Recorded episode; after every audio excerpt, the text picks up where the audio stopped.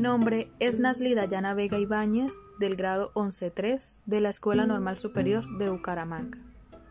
El hombre que quería ver el mar. Adaptación de la antigua fábula de la India. Había una vez un hombre que vivía en un pueblecito del interior de la India. Toda su vida se había dedicado a trabajar duramente para poder sobrevivir. Jamás se había permitido lujo alguno, y todo lo que ganaba lo destinaba a mantener su casa y comprar unos pocos alimentos. Su día a día carecía de emociones y entretenimientos, pero nunca se quejaba de su suerte.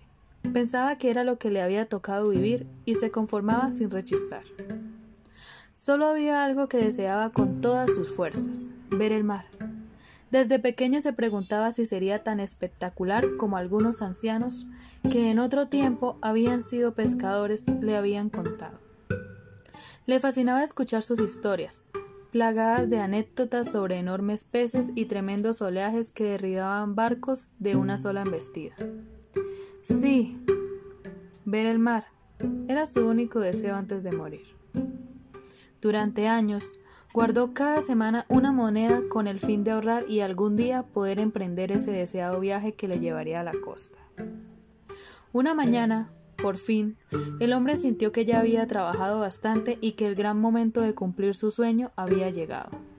Cogió la oxidada cajita de metal donde puntualmente guardaba el poco dinero que le sobraba y contó unas decenas de rupias Tenía ahorros suficientes para poder permitirse de ser un viajero libre como el viento durante una semana.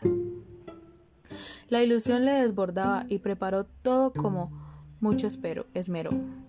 La ropa, el calzado, las provisiones que debía llevar.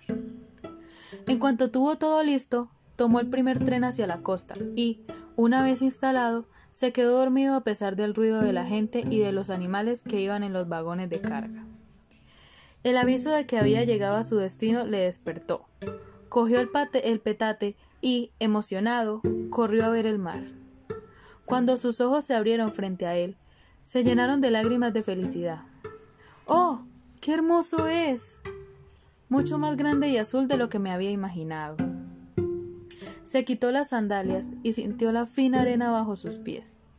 Muy despacio Caminó hasta la orilla, dejando que la brisa del atardecer bañara su cara. Después, en silencio, contempló las olas. Escuchó su increíble sonido y, entonces, se agachó para probar el agua. Juntó sus manos, dejó que se inundaran y bebió un poco. De repente, su cara reflejó un inesperado gesto de desagrado.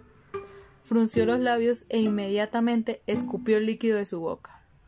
Un poco abatido, suspiró. ¡Qué pena! Con lo maravilloso que es el mar y lo mar que sabe.